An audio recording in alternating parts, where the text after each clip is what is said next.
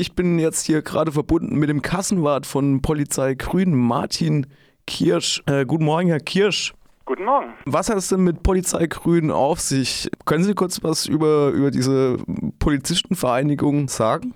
Klar, sehr gerne. Polizei Grün ist ähm, hervorgegangen aus einer Landesarbeitsgemeinschaft der Grünen in Baden-Württemberg als äh, Unterarbeitsgruppe.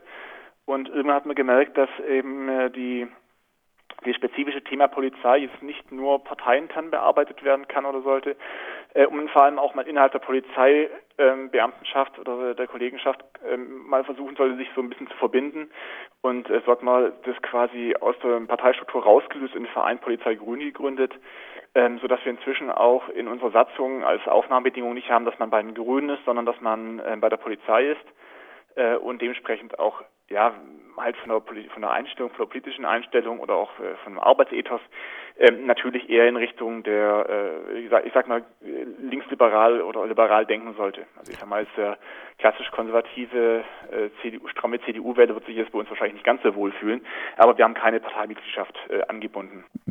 Wie sind Sie selbst dann zu dem Verein gekommen?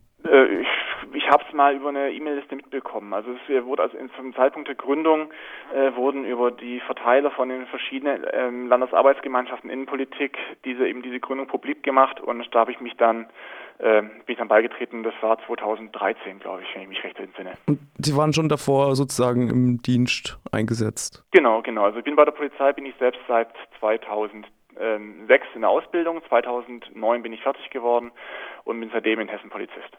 Am 14. Dezember letzten Jahres gab's, gab ihr Freiburger Kollege Armin Bohner den Badischen Neuesten Nachrichten ein Interview, in dem er davon gesprochen hat, dass nicht jede Polizeianwärterin unbedingt zum Dienst geeignet sei.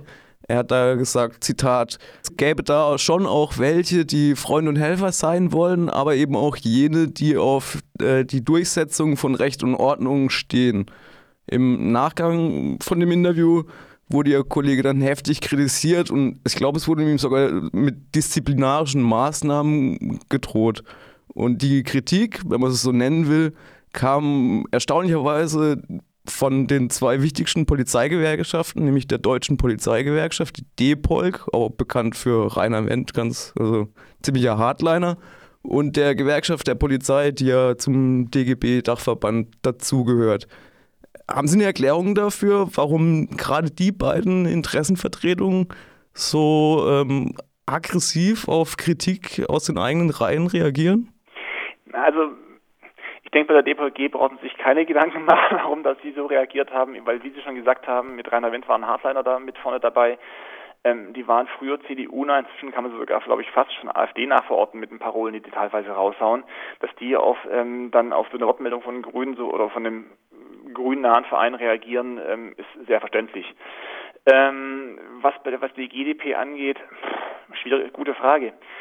Es ist ja letzten Endes, ähm, wahrscheinlich ist den Gewerkschaften aufgestoßen, ähm, diese, diese negative Konnotation von Durchsetzung von Recht und Ordnung.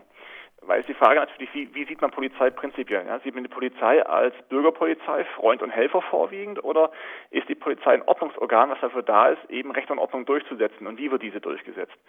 Und ähm, da ist natürlich ähm, schon auf Seiten der Gewerkschaften, auch bei der GDP, tendenziell eher konservative Sichtweise, auch wenn die GDP als äh, Teil des ähm, DGB ähm, teilweise schon sehr liberal und äh, eher linksorientierte Sichtweisen hat oder Einstellungen hat, ist es trotzdem eine Polizeigewerkschaft und dann natürlich ähm, innerhalb der Polizei natürlich die Mehrheit jener, die eher Recht und Ordnung äh, durchsetzen wollen, als jetzt, äh, ich sage mal salopp blöd, den Kuschelkurs fahren, ja. Also sprich Bürgerpolizei, Deeskalation, reden, reden, reden, reden, reden, sondern die halt ganz gern das Recht und Ordnung durchsetzen, kann auch damit mit der Erfahrung aus dem täglichen Dienst zusammenhängen.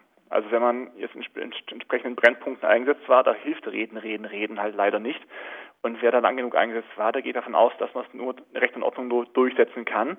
Und dementsprechend ist wahrscheinlich diese, diese negative Konnotation in diesem Statement wahrscheinlich denen aufgestoßen. Also versuchen beide Parteien ähm, bei, bei ihren Kollegen gut anzukommen? Ist das der Punkt, warum, warum die sich versuchen, da genau, zu überbieten? Das denke ich durchaus. Also ich meine, was mir bei den Gesellschaften generell aufstößt, ist, dass ja teilweise, also eigentlich sind es Interessenvertretung der Beamten. Und ich habe oft den Eindruck, dass die mir äh, versuchen, politische Agenten durchzusetzen. Ähm, das beste Beispiel war, als jetzt ähm, das Seehofer zuletzt einmal die Verlängerung und Intensivierung der Grenzkontrollen angekündigt hat, wurde von beiden Gewerkschaften gut geheißen. Das konnte ich nicht verstehen, weil eigentlich jetzt jede Gewerkschaft, die, die ihre, Mitarbeiter, ihre Mitglieder vertritt, sagen müssen, oh Jemini, in der Arbeit, das geht doch gar nicht, was, was passiert mit den Überstunden. Die haben beide gesagt, tolles Konzept. Ja. Also das, daran sieht man, dass sie irgendwie teilweise, glaube ich, einen Konflikt haben zwischen, äh, zwischen politischer Meinungs- und Stimmungmache und äh, ernsthaften Vertreten der Interessen der Arbeitnehmer. Und ähm, deswegen, ich glaube, da geht es durchaus da auch darum, bei den Mitgliedern und beim Polizisten gut anzukommen, um auch Mitglieder zu generieren und Einfluss zu haben. Jetzt würde es mich mal interessieren, wie läuft denn das bei der Polizei eigentlich ab? Ich meine, das ist eines der mächtigsten Instrumente, die ein demokratischer Staat hat. Ähm, und dann wundert man sich doch eigentlich schon ein bisschen, dass, naja, dass innerhalb von der Polizei wohl so, so wenig reflektiert wird und so wenig Bereitschaft da ist, auf Kritik einzugehen. Gibt es ein Vorgehen immer innerhalb der Polizei, wenn es schwierige Einsätze gab, werden die nochmal reflektiert und ausgewertet? Wird sich da untereinander nochmal irgendwie drüber besprochen? Also ich kann es natürlich nur für Hessen sprechen. Ähm, das ist natürlich in jeder Polizei äh, bundesweit anders. Also wir haben 16 Bundesländer plus, Bundespolizei, plus Bundeskriminalamt, plus noch äh, Polizei des äh, Bundestages die werden wahrscheinlich weniger schwierige Einsätze haben, aber das wird in jeder Polizei anders, anders gehandhabt werden. In Hessen ist es so, und zumindest auf den Dienststellen, auf denen ich bisher war, dass ähm, äh, normalerweise nach schwierigen Einsätzen schon äh, entweder die Personalberatung oder auch sogar der zentrale psychologische Dienst auf die Kollegen zukommt und fragt, kann man helfen, gibt es was zu beschwätzen. Aber das war jetzt eher bei äh, Sachen mit gleichen Sachen zu tun hatte, mit mit irgendwelchen äh, ganz oder, oder zum Beispiel nach den Protesten äh, bei der gegen die EZB-Eröffnung in Frankfurt, wo es die brennenden, die brennenden Polizeiautos und so weiter gab. Da ist man mit den Kollegen aktiv in, äh, in Kontakt getreten, um zu gucken, ob da irgendwie irgendwelche Traumata dann zugrunde liegen oder so. Aber jetzt so diese alltäglichen Einsätze, irgendwelche spektakulären Festnahmen, irgendwelche, die vielleicht aus dem Ruder gelaufen sind, da passiert eigentlich normalerweise sehr wenig. Ähm, und wenn die Personalberatung auf die Kollegen zukommt, dann ist normalerweise auch eher ablehnend. Also das, hm, ich kann es nicht genau sagen, wieso, aber ich glaube, bei vielen schwingt so ein bisschen die Angst mit, vielleicht nachher irgendwelche Nachteile zu haben, sei es informeller gruppendynamischer Natur, ja, also dass man nachher als Schwächling dasteht, vielleicht, oder als Angst, Nachteile der Bewerbungen auf andere Stellen nachher zu haben, dass man nachher sagt, naja, der kann sich nicht durchsetzen, das lassen wir mal lieber. Ähm, man darf ja nicht vergessen, die Polizei soll zwar vielleicht im besten Falle ein äh, Schnittbild der Gesellschaft sein, ist es aber nicht. Ich meine, traditionell jeder gehen zur Polizei ist weniger die, äh, ich sag mal, man wird wenig Linksradikale bei der Polizei finden, ähm, sondern eher konservativ strukturiert und hierarchisch denkende Leute. Ähm, und ähm, dementsprechend ist natürlich auch da die Gesellschaft und, und, und, und Menschen, das Menschenbild da. Und da geht man davon aus, bei vielen Kollegen eher vom, vom starken Mann aus, so, dass man stark sein muss muss man auch, man muss ja seine, seine Autorität durchsetzen. Ähm, selbst wenn man es deeskalieren macht, man muss sich durchsetzen nach draußen hin. Und da so diese, die, die, die Angst, als Schwächling dazustehen oder Schwäche zu haben, wahrscheinlich bei vielen Kollegen vorhanden. Wäre das auch ein Grund, äh, nicht in den Polizeidienst aufgenommen zu werden oder nicht befördert zu werden zum Beispiel? Gab es sowas schon? Formal, begründet, formal offiziell begründet mit Sicherheit nicht. Ich sag mal, gerade wenn es um, also wenn es um die Bewerbung geht, die Kollegen, die, äh, die ich mit ich, die jungen Kollegen und die, die Auszubildenden, mit denen ich bisher zu tun hatte, war im allergrößten Teil richtig ordentliche, äh, verfassungstreue, normale, liebe, nette junge Kollegen bei denen ich beim allerwenigstens das Gefühl hatte, dass die zur Polizei gegangen sind, um irgendwie Macht oder Gewalt auszuüben, im negativen Sinne, sondern ähm, vielleicht maximal eher eher Weltretter-Syndrom, sowas in der Richtung. Ja, äh, ich will Recht und Ordnung durchsetzen und die Welt vor allem Bösen bewahren, eher in diese Richtung. Ähm, aber an welchem Punkt kippt denn sowas dann? Also wann, wann wird man diese Illusion spätestens los? Ich kann jetzt nicht für jeden Kollegen sprechen, ich muss aus meinen persönlichen Erfahrungen, kann ich jetzt nur, nur berichten oder äh, reden. Aber ich war äh, mehrere Jahre in Frankfurt auf dem ersten Revier eingesetzt, ähm, also jenes bekannte erste Revier. Ähm, da gibt es Brennpunkte, Hauptwache, Konstanzerwache, Allerheiligenviertel, dann aufs Bahnhofsviertel, wo man regelmäßig dann auch mal aushelfen muss.